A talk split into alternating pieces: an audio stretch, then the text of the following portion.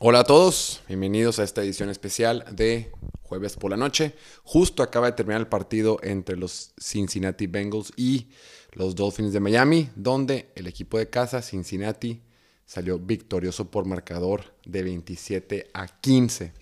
De esta forma los Bengals se colocan con marca de 2 ganados y 2 perdidos y el equipo de Miami termina con marca de 3 ganados y 1 perdido. Ok, empecemos con la situación evidente, algo que no le podemos sacar la vuelta, algo que nos eh, dejó en shock, yo creo que, pues mínimo la gente que esté en redes sociales y la gente con la que platiqué, y por lo que se vio, obviamente me refiero a lo que pasó con Tua Tagovailoa. El Korak de Miami en el segundo cuarto sufrió una lesión, eh, pues no es lesión, no voy a meter en, en términos técnicos y ya después ustedes me corregirán, pero bueno, el punto es que estaba en la bolsa de protección, sale, compra algo de tiempo, no encuentra a nadie, le hacen un sack, va eso del medio campo más o menos, y al momento de hacerle el sack, el tackle defensivo de Cincinnati lo arroja al suelo. Quizá fue una jugada agresiva, sí, pero no creo que haya sido culpa de él, simplemente él estaba haciendo su chamba. Lo arroja al suelo y cuando Tua Tagovailoa cae al suelo, se pega en, en la cabeza su cabeza rebota contra el, contra el piso, contra el césped, lo que sea, y después empieza a, pues se ve que está en shock, ¿no? Su cuerpo está en shock y demás. De entrada, la raza de Amazon creo que se pasó poquito de rosca al no quitar las imágenes. Las pusieron una vez, ok, dos veces está bien, y ya lo pasaban como highlight, güey. A ver, espérate, güey. Como que si eran imágenes fuertes donde se ve todo Tobeloa todo contorsionado ahí, este, su sistema nervioso completamente golpeado, está en el piso, obviamente se acaba de pegar en la cabeza. Hay varias cosas, ¿no? Eh, una tachita para Amazon por no quitar las repeticiones. Si lo pones una o dos veces, está bien suficiente, pero ya agarrarlo de highlight creo que está mal. Dos, ese pasto artificial que tiene Cincinnati, muchos jugadores durante mucho tiempo se han quejado y les choca jugar ahí. Porque dicen que es como una especie de cemento, que, es un pasto como chafa, como todo duro. Eh, si de por sí muchos atletas profesionales se quejan del pasto artificial porque genera lesiones y demás, en el campo de Cincinnati se quejan de que está muy duro, de que es como cemento, que te duele mucho caerte ahí. Entonces el pobre Tua Tagovailoa, encima de que es un trancazote y lo demás, pues su cabeza rebota contra algo, eh, pues algo demasiado duro. Punto número 3 no debió haber jugado. No nos hagamos güeyes.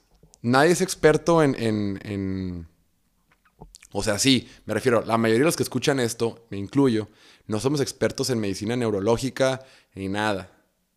Pero todos vimos la repetición del partido de Búfalo el domingo que ganó Miami, cuando Tua Tagovailoa se cae del piso y se levanta y se tambalea.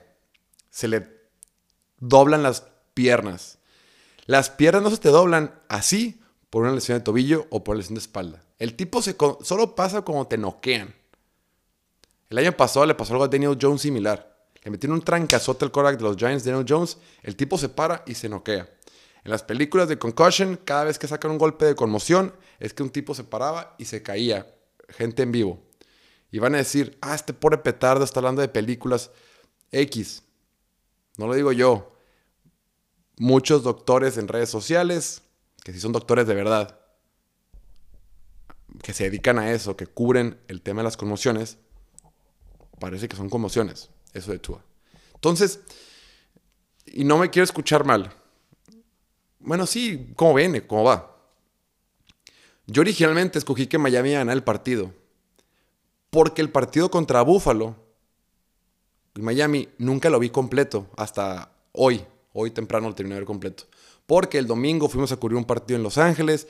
Todo ese domingo no tuvimos chance de ver los completos partidos. Llegamos muy noche, grabamos, eh, vi, unos pedazos, leí un artículo, eh, vi estadísticas y como que hice mi opinión del partido con base muy superficial.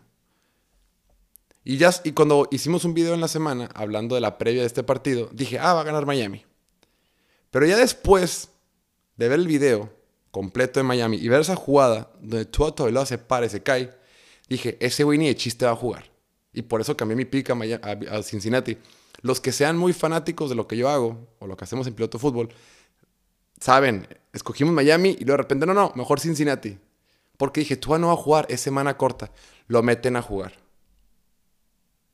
Ahorita hay unos doctores en Twitter, y ya sé que me escucho todo imbécil diciendo, citando a gente en Twitter, pero pues esos güeyes tienen palomitas, son certificados y los sigue la NFL y parece que es gente real, o sea, que son legítimos. Dicen que se puede tratar de una segunda conmoción. Una segunda conmoción se genera cuando, un, cuando el cerebro sufre un impacto y sin recuperarse sufre otro. Dicen que eso puede tener riesgos mortales. Entonces aquí alguien la cagó. Alguien se hizo güey, alguien le valió madre, alguien dijo va. Aunque el impacto sí fue muy duro. estoy especulando un chorro y sé que no soy doctor ni mucho menos. El impacto sí fue muy duro. Pero ya cuando lo ves bien, me da la impresión que hemos visto muchos golpes similares que no generan esa reacción. A lo que voy es que el tipo ya tenía la herida en la cabeza y esto solo la grabó. Y lo digo yo y también lo dice mucha gente, bueno, doctores en internet que, están verificados.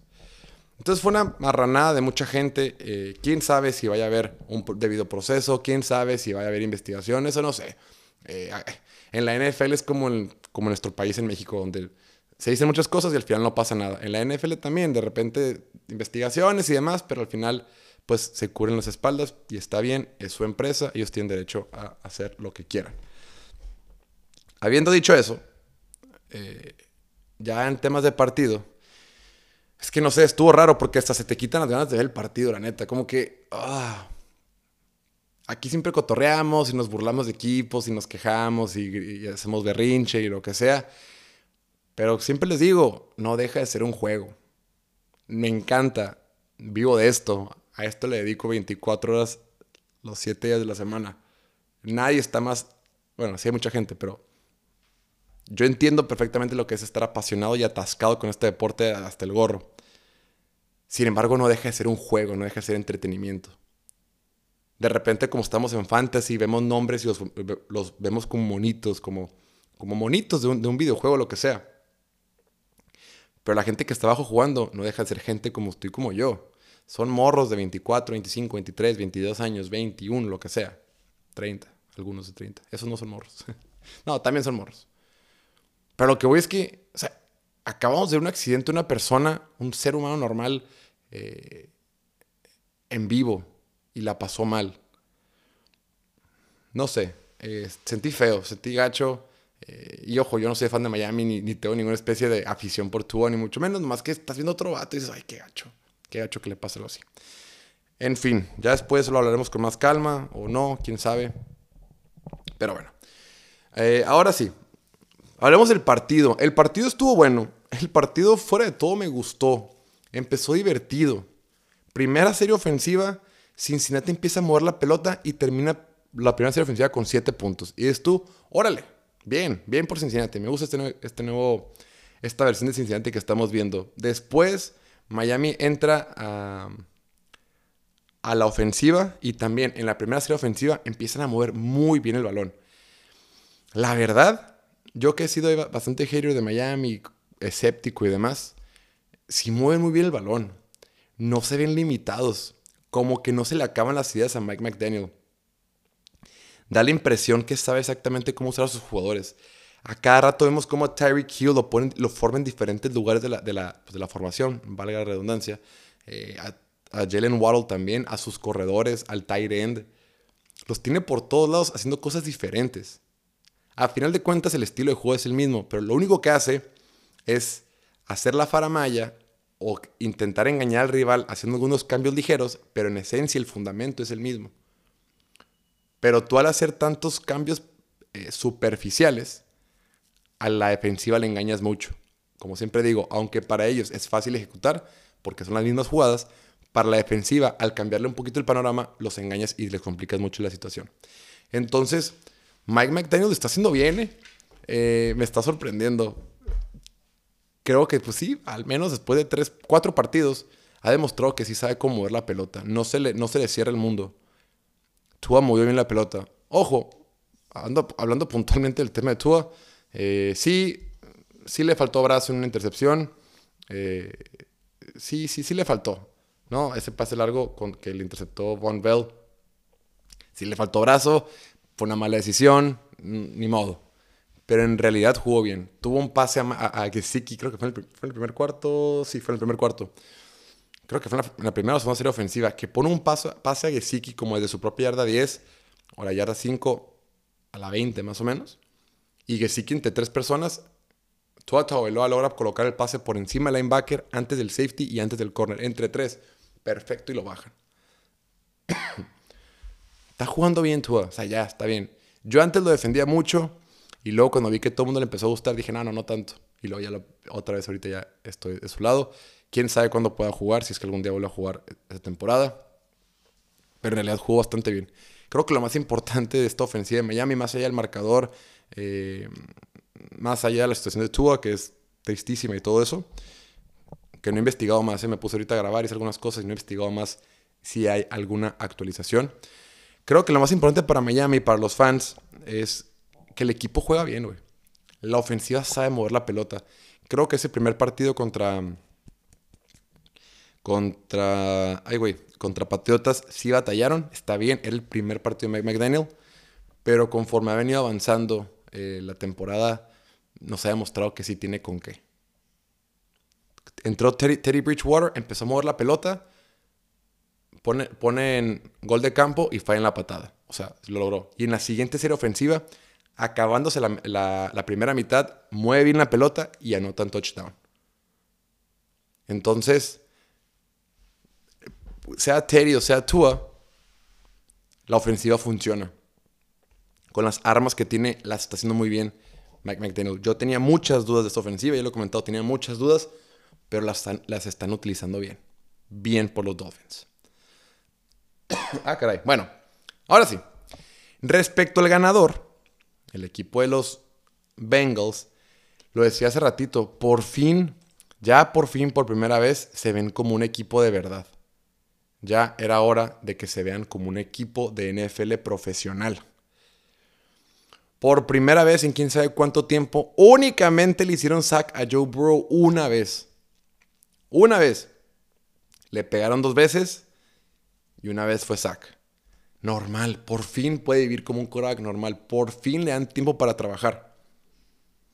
Y ahora, lo que hizo la defensiva de Miami, que está jugando sin su corner Byron Jones y tenía por ahí otras bajas, dijo Miami, con Jamar Chase no me vas a hacer daño hazle como quieras, no me vas a hacer daño. Entonces dice Burrow, ah, sí, agarra y empieza a buscar a T. Higgins.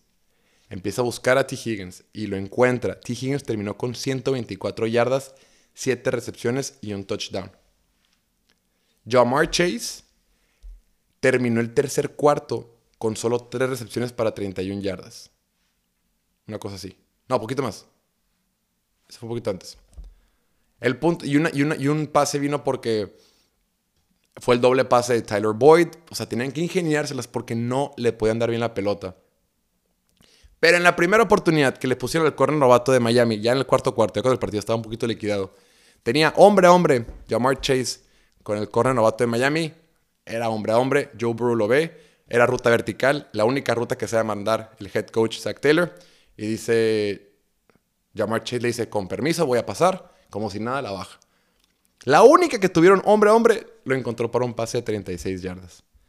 Joe Burrow jugó bien, completó el 65% de sus pases, lanzó para 287 yardas, dos touchdowns, cero intercepciones y un rating de pasador de 115.9. Súper bien. Cincinnati convirtió en 8, eh, en tercera oportunidad 8 de 15 veces no tuvo, no, tuvo pérdidas de balón. Cincinnati jugó bien, normal. Así es como se ve un equipo que opera en la NFL.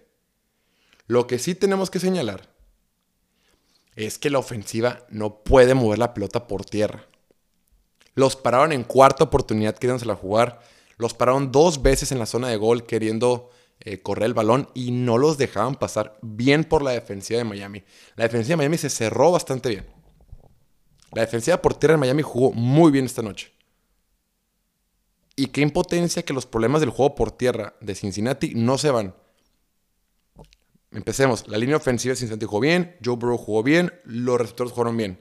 La defensiva jugó bien. El único que no jugó bien fue el corredor. bueno, el corredor.